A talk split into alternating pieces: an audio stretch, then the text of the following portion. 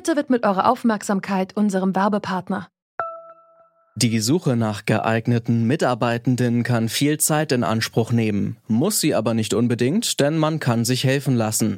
Zum Beispiel mit den Premium-Stellenanzeigen von Indeed, denn damit wird eure Stellenanzeige in der Suche sichtbarer und Bewerberinnen und Bewerber werden schneller auf euch aufmerksam. Indeed schenkt euch jetzt 75 Euro Startguthaben für eure Premium-Stellenanzeigen. Klickt dazu auf den Link in den Show Notes. Es gelten die AGB.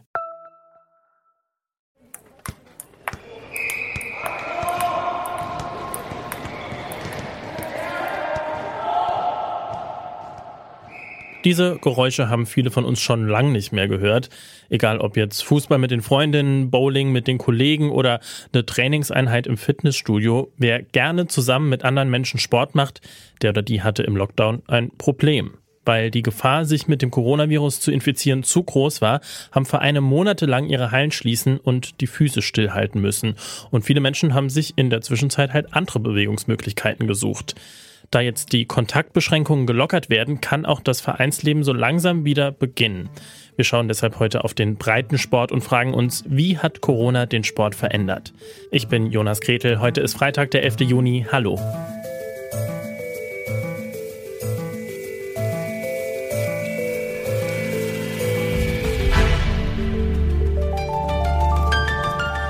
Zurück zum Thema.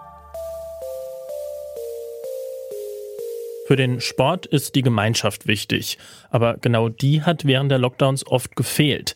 Gleichzeitig war es aber natürlich auch immer möglich, alleine Sport zu machen.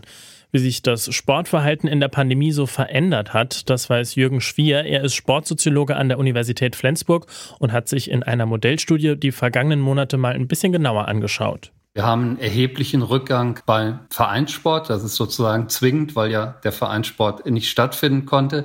Aber wenn man weiter fragt, dann geben eben ein Großteil, um die 80 Prozent bei unserer Studie der Befragten eben an, dass sie äh, sich eben deutlich weniger bewegt haben oder zumindest weniger bewegt haben, als sie das in der Zeit zuvor gemacht haben. Und nur 20 Prozent von diesen geben an, dass sie das quasi kompensiert haben durch individuelles Sporttreiben im Sinne von täglich spazieren gehen, joggen, schwimmen gehen, selber Yoga machen, also diese ganze Palette. Es sind vor allem die Kinder und die Jugendlichen, die weniger Sport getrieben haben. Das sagt Jürgen Schwier. Homeschooling vor dem PC statt Sport in der Turnhalle, das war so ein bisschen das Motto die vergangenen Monate. Und auch die Vereine sind mit weniger Nachwuchs und einem Mitgliederschwund konfrontiert. Während von 2019 zu 2020 die Mitgliederzahlen in Sportvereinen in Deutschland noch gestiegen sind, sind sie im vergangenen Jahr ein gutes Stück zurückgegangen. Zwischen drei und sieben Prozent der Mitglieder sind je nach Region ausgetreten. Isabel Boger vom Landessportbund Hessen, die beschreibt die Lage für die Vereine in ihrem Bundesland so. Ja, auch wir stellen in Hessen natürlich fest, dass viele äh, Sportvereine Mitglieder verloren haben. Wir haben zum Ende des Jahres 2020 unsere Zahlen erhoben und konnten feststellen, dass rund 3,3 Prozent Mitglieder weniger waren. Bei den Erwachsenen war es aber gar nicht so gravierend. Vor allem im Kinder- und Jugendbereich haben wir eigentlich verloren. Da waren es fast sieben Prozent. Das ist natürlich schon gravierend, weil wir natürlich hoffen, dass äh, ja, Kinder und Jugendliche dann auch wieder den Weg zurück in den Verein finden werden werden, weil für sie natürlich Bewegung ganz entscheidend ist. Sehen Sie da auch irgendwie Unterschiede zwischen größeren und kleineren Vereinen, dass irgendwie eine Gruppe die Mitglieder besser halten kann als die andere? In der Tendenz war es auf jeden Fall so, dass die größeren Vereine eher verloren haben. Was schon darauf zurückzuführen ist, vermutlich, dass einfach die Bindung zu diesen kleineren Vereinen, die ja oft auch in ländlich geprägteren Regionen äh, zu Hause sind, einfach höher ist. Und da ist dann auch ähm, die Vereinstreue eben ein Tick einfach höher. Das sehen wir schon. Und bei unterschiedlichen Sportarten gibt es da auch Unterschiede, dass irgendwie Fußball die Leute besser hält als andere kleinere Sportarten? Ja, es gibt Unterschiede. Allerdings ist Fußball da nicht unbedingt der große Gewinner, sondern es ist eigentlich so, dass wir natürlich auch im vergangenen Jahr gesehen haben, dass Sport sehr unterschiedlich möglich war. Wenn wir zum Beispiel die Sportart Tennis nehmen, die konnte eben zu großen Teilen das ganze Jahr über eigentlich ausgeführt werden. Ähm, weil einfach, ja, Tennis spielt man im Normalfall alleine oder vielleicht mal im Doppelt. Das heißt, äh, oft auch draußen, da kann man eben dann einfach Abstand halten und damit gehörte Tennis eigentlich auch noch zu den, ja, vielleicht nicht unbedingt Gewinnern, aber zu denen, die da am besten durchgekommen sind. Während vor allem äh, die Kampfsportarten zum Beispiel verloren haben, was ganz klar ist, wenn man kontaktlos Sport machen will, dann ist äh, Taekwondo oder Judo eben nicht so geeignet. Und auch im Bereich Turnen haben wir relativ starke Verluste zu verzeichnen hier in Hessen. Wir führen das darauf zurück, dass vor allem ähm, bei den Jüngsten eigentlich Verluste da sind. Das heißt bei den 0- bis 6-Jährigen. Und viele Kinder finden eben den Einstieg in den Sport über das Turnen, gerade über das Elternkind-Turnen und so weiter. Und die wurden eben vielerorts nicht angemeldet und deswegen haben äh, wir da eben besonders krasse Rückgänge zu verzeichnen. Automatisch kommen die Leute nicht in die Vereine zurück. Dafür müssen die Sportangebote für die Menschen präsent sein. Um in Kontakt mit ihren Mitgliedern zu bleiben, haben viele Vereine Online-Kurse gestartet.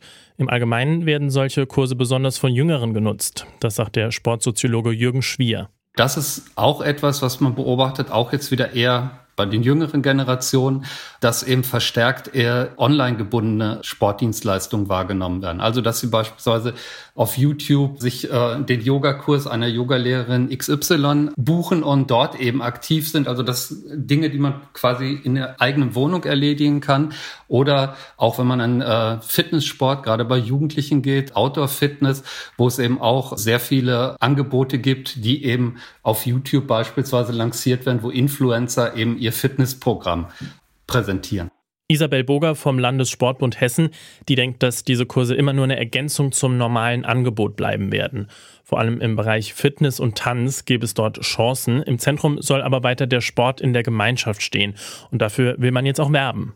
Ja, also ich denke, alle Vereinen ist daran gelegen, möglichst viele Mitglieder wieder zu gewinnen. Und eigentlich sind wir auch, ja, bedingt optimistisch, dass es auch gelingen wird, weil ich glaube, wir alle haben ja auch gemerkt im Verlauf der Pandemie, äh, was eben fehlt. Also Sport zu Hause im Wohnzimmer, ich glaube, das haben wir jetzt alle gemacht, joggen waren wir auch, aber so ganz ersetzen kannst den Sport in der Gruppe nicht, gerade wenn wir an die Mannschaftssportarten denken. Und es ist momentan natürlich noch eine schwierige Situation. Wir sind jetzt so bei den ersten Öffnungsschritten. Ähm, man versucht jetzt natürlich erstmal wieder für die vorhandenen Mitglieder was anzubieten, da auch abzufragen, wie weit wollt ihr denn schon? Das ist ja auch unterschiedlich.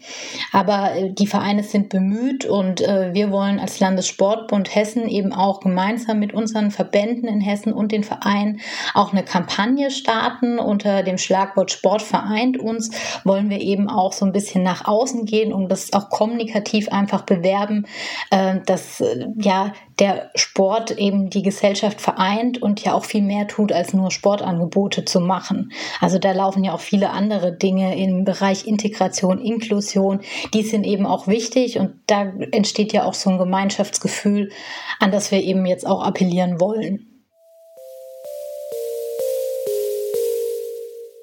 Mit den Lockerungen wird auch der Gemeinschaftssport wiederkommen. Auch wenn die Vereine Mitglieder verloren haben, schauen viele optimistisch in die Zukunft. Besonders für Kinder und Jugendliche ist es wichtig, dass sie wieder zusammenspielen und auch Sport machen können. Ein großes Problem liegt übrigens auch auf der Seite der Trainerinnen und Trainer. Viele haben während der Pandemie ihr Ehrenamt aufgegeben und da wird es mit Sicherheit auch nicht leicht, sie wieder zu ersetzen. Mit Werbekampagnen versuchen die Vereine jetzt auf jeden Fall sowohl neue Mitglieder als auch Trainerinnen und Trainer wieder für den Sport zu begeistern. Und die Videokurse, die wird es zwar wahrscheinlich auch weiterhin geben, aber sie werden eine vergleichsweise kleine Rolle spielen, denn beim Sport in der Freizeit, da geht es weiter um Bewegung und um die Gemeinschaft. Und ich schwinge mich jetzt auch mal ganz sportlich auf mein Rad und fahre nach Hause. Falls euch das gefallen hat, was ihr hier heute gehört habt, dann abonniert uns doch gerne, am besten dort, wo ihr uns sowieso schon hört. Damit unterstützt ihr uns auch auf jeden Fall direkt. An dieser Folge mitgearbeitet haben heute David Will, Lina Cordes, Ole Zender und Andreas Propeller. Chef vom Dienst war Leonhard Eckwert und ich bin Jonas Krete. Ich sag ciao, bis zum nächsten Mal. Zurück zum Thema vom Podcast Radio Detektor FM.